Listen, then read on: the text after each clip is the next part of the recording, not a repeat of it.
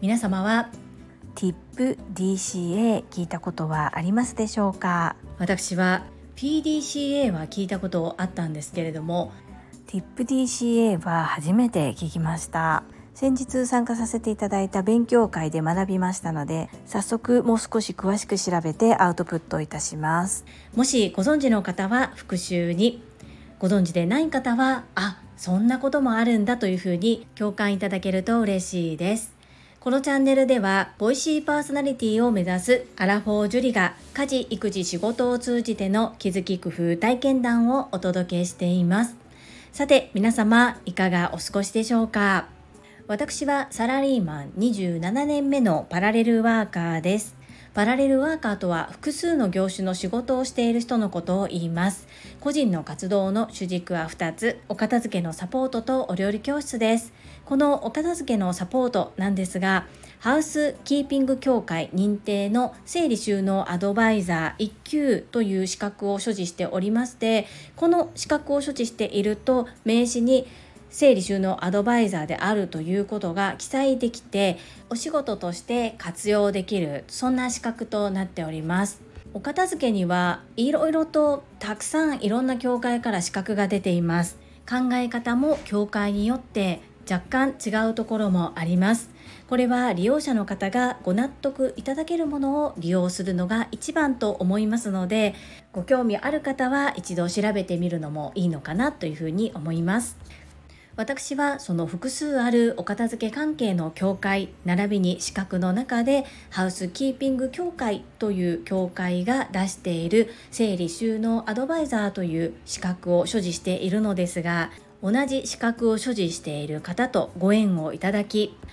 ご縁をいただいたこの整理収納アドバイザーの先輩が神戸初で立ち上げられた改善整理コンサルタントという協会があります。私はこちらにも属させていただいております。この改善整理コンサルタント協会についてはまた別途改めてお話をさせていただくとして今回は2ヶ月に一度行われる勉強会の中で学んだことをアウトプットさせていただきます。今回たくさんの新しいワードがいろいろと出てきたんですがその中で恥ずかしながら私が存じ上げていないワードが出てきました。これを再度調べ直したことと学んだことをアウトプットしてみます。その新たな言葉ワードというのが TIPDCA です。この TIPDCA について2つに分けてアウトプットいたします。1つ目 PDCA サイクルと TIPDCA の違い。2つ目は TIPDCA は仕事職場だけではなく自分の目標達成にもしっかりと活用することができるということです。まずは PDCA サイクルと TIPDCA の違いについてです。PDCA サイクルについてはよく耳にするのではないかなというふうに思います。P プラン。D do C チェック。A アクトということでプラン計画を練って D 実践して C チェック点検や評価をして A アクション改善見直しを行う。こちらを PDCA というふうに言うのですがこの PDCA の前に T タイガーの T とインフォメーションの I TI をつけて TIPDCA と呼ぶそうです。ではこの TIPDCA T と I が何かということです。PDCA サイクルを回す前に TI が必要とのことで T がターゲットです。できるだけ数値化した目標。I はイメージ。あるべき姿を意味します。できるだけ数値化した目標として例えば製造業であればクレームの件数災害件数リードタイムなどが挙げられます。あらゆることに期日を決めることも目標として設定できます。このように PDCA サイクル計画実施点検改善をする前にまず TI の T ターゲットできるだけ数値化した目標と愛イメージあるべき姿こちらを決める。まずは目標を決めるということですね。それをしてから PDCA サイクルを回す。これが大切ということで TI を最初につけて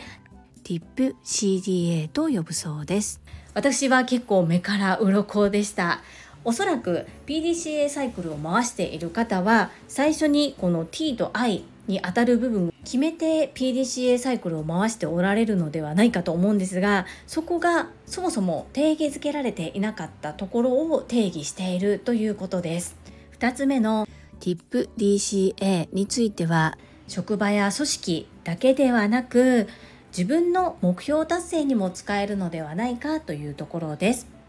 例えばダイエット一つにしても目標を決めてそしてあるべき姿なりたい理想像を決めてそこから PDCA を回す方がやはり目標を達成しやすいですよね。なので仕事だけではなく自分のプライベートの目標も、まあ、少し硬くなるかもしれませんが目標と理想像を掲げて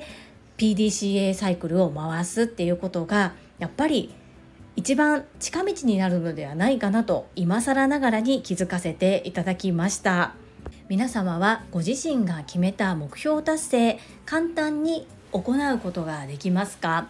私は挫折を繰り返したりなかなかうまくいかなくて試行錯誤したりすることがあります。ですがこの TIPDCA になぞらえてしっかりと計画を立てると何でもできてしまうのではないかというような今錯覚に陥っています。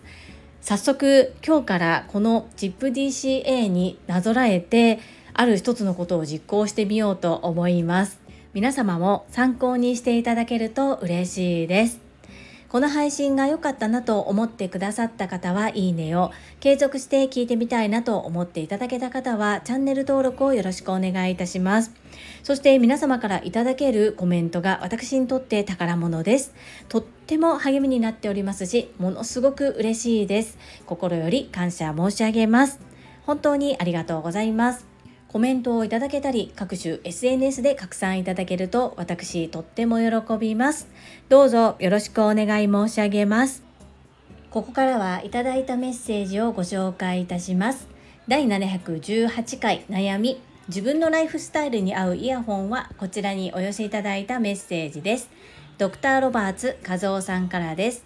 私は妻と2人暮らしなのですが、自宅でワイヤレスイヤホンをするときは妻にこれから音楽を聴くからねと言って音楽はもちろんいろんな音声を聞いたりしています。そして外す時はどこかに行かないように指先確認してケースにしまいます。ちょっと嘘ですけど結構気をつけています。あと耳に触れるゴムは耳にギュッとフィットする大きめのものを選んでいます。ちなみに QCY というメーカーのものヘッドホンは他の人に見た目でわかるところが良いですよね。あ、樹里さんは首掛けのイヤホンでしたね。和夫さん、メッセージありがとうございます。この奥様に対する気遣い、ちょっとしたことなのかもしれませんが、私は欠けているところだなというところ、そして物をものすごく大切にされているからこそしっかりと外す時は指先確認をしてケースにしまわれているんだなというところがわあ、和夫さん素晴らしいなと思った点です。素敵です。私も和夫さんのそういうところを TTP 徹底的にパクってみたいと思います。素敵なメッセージありがとうございます。そしてヘッドホンを選ぶ時の和夫さんのこだわりを教えてくださってありがとうございます。ぜひぜひ参考にさせてください。皆様のいろんな思い、そしてこだわり、考え方を聞かせていただくことでものすごくためになり勉強となっております。和夫さん、メッセージありがとうございます。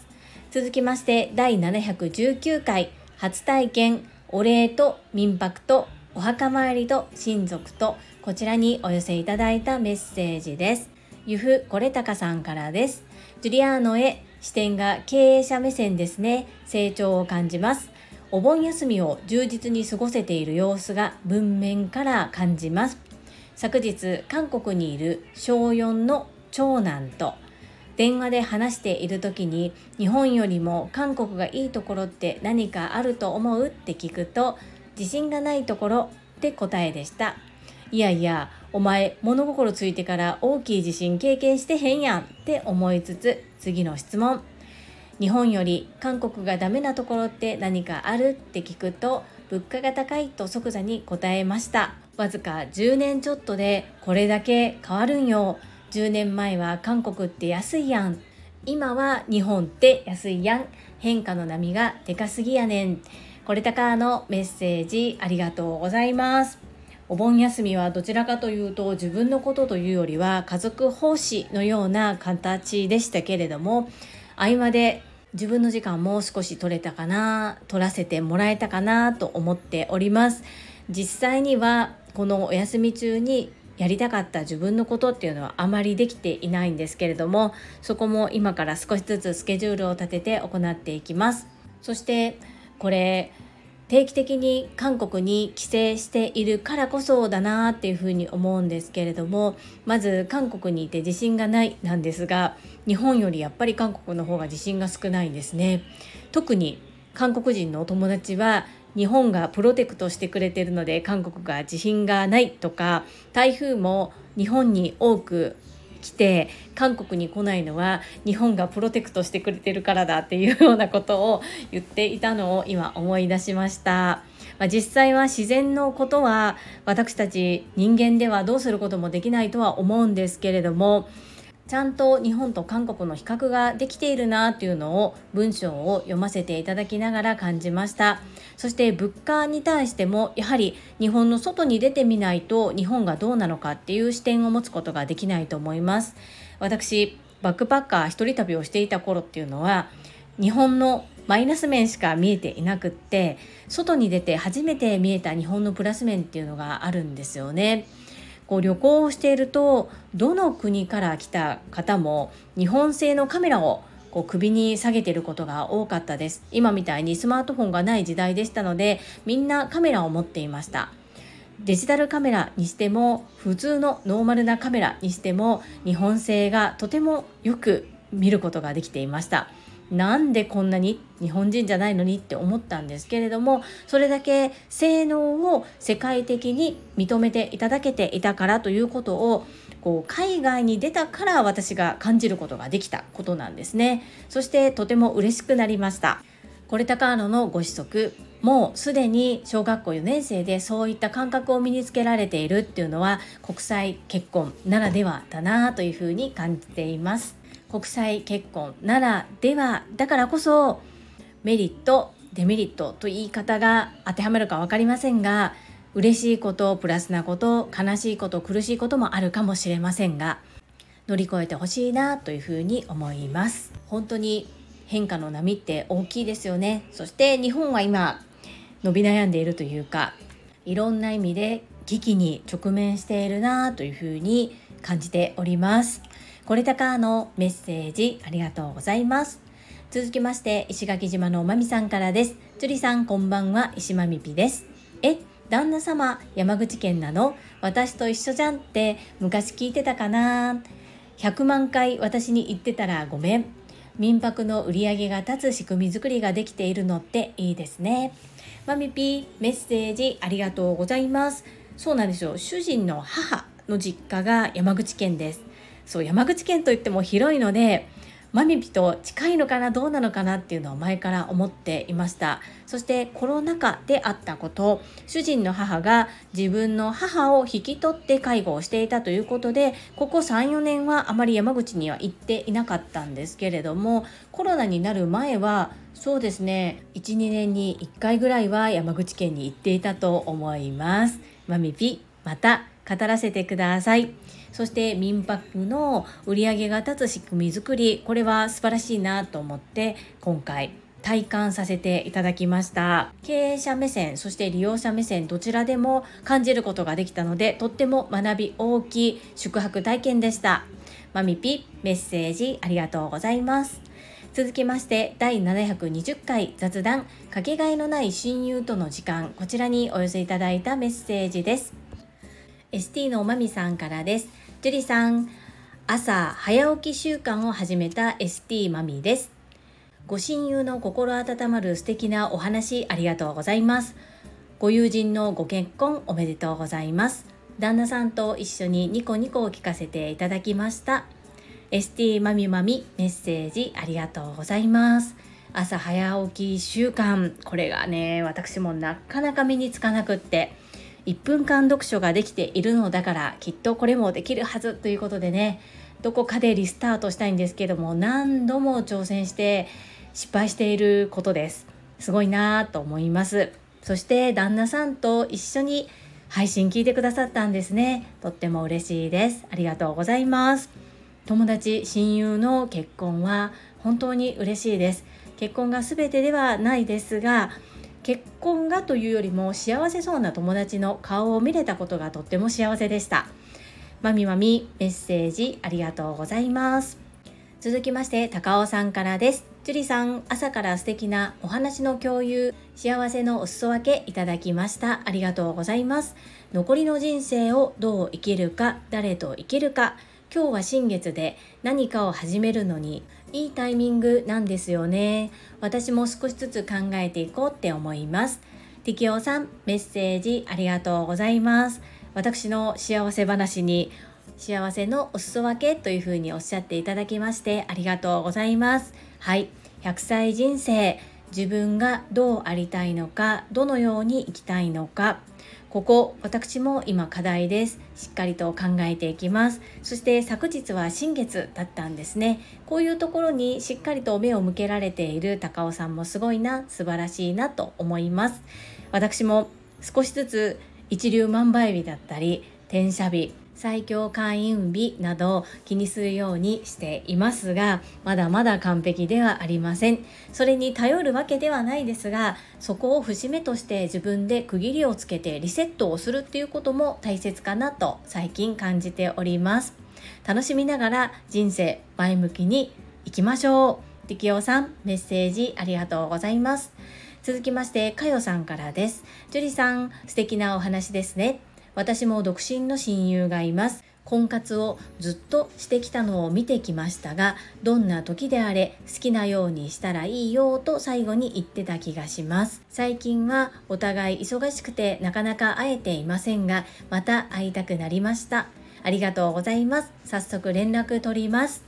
かよさんメッセージありがとうございます。はいそうですよね。結婚したからイコール幸せ。彼氏ができたからイコール幸せではないと私も思うんですよね。やっぱり人生の一大イベントではありますがしていてもしていなくても自分の人生自分持ちということで自分の機嫌は自分で取るそして一度限りの二度ない人生悔いなく生きる全て朝倉千恵子先生から教わったお言葉ですがその通りだなというふうに思います。ぜひお友達と会っていただきたいなというふうに思います。私は3人の親友のうち1人が韓国人なんですね。そしてカナダに住んでおります。先日韓国に帰省する際に乗り換えで羽田空港経由だったこともありたった数時間しか会えませんでしたが家族を説得してでもその数時間を共に過ごすために羽田空港に飛びました。いつも韓国に帰省する時は関空経由で私の家に寄ってくれて一緒に時間を過ごしてから帰省するもしくは一旦韓国へ行って帰省後関空経由でカナダに戻るような形で私のところに寄ってくれていたんですけれどもなぜか飛行機が関空行きがないということでトランジットするのが羽田空港だったんですね。もう3年以上会えてなかったのでどうしても会いたくって家族を説得して行ってきましたが全然後悔ないですしそうやって家族も私の大切な親友のことをちゃんと分かってくれていて受け入れてもらえたことがとっても嬉しかったです。かよさん会える距離にいらっしゃるのであれば是非時間を使って会っていただきたいと思います。メッセージありがとうございます。続きまして泉さんからです。ジュリアーノ、ご親友、ご結婚おめでとうございます。くす玉。幸せのお服分け嬉しい。親友との時間、時々会っているので、意識したことはないけど、大尊敬しているから大切にしますハート気づかせてくれてありがとうほな11月に向けて筋トレともに頑張らな一緒に頑張るではい、イズミーナメッセージありがとうございます。お祝いのメッセージとっても嬉しいです。そして時々会っているということで親友の方と近くに住んでおられてとても羨ましいです。私は近くないわけではないんですけれどもお互いのライフスタイルが違いすぎてなかなか会うことができません。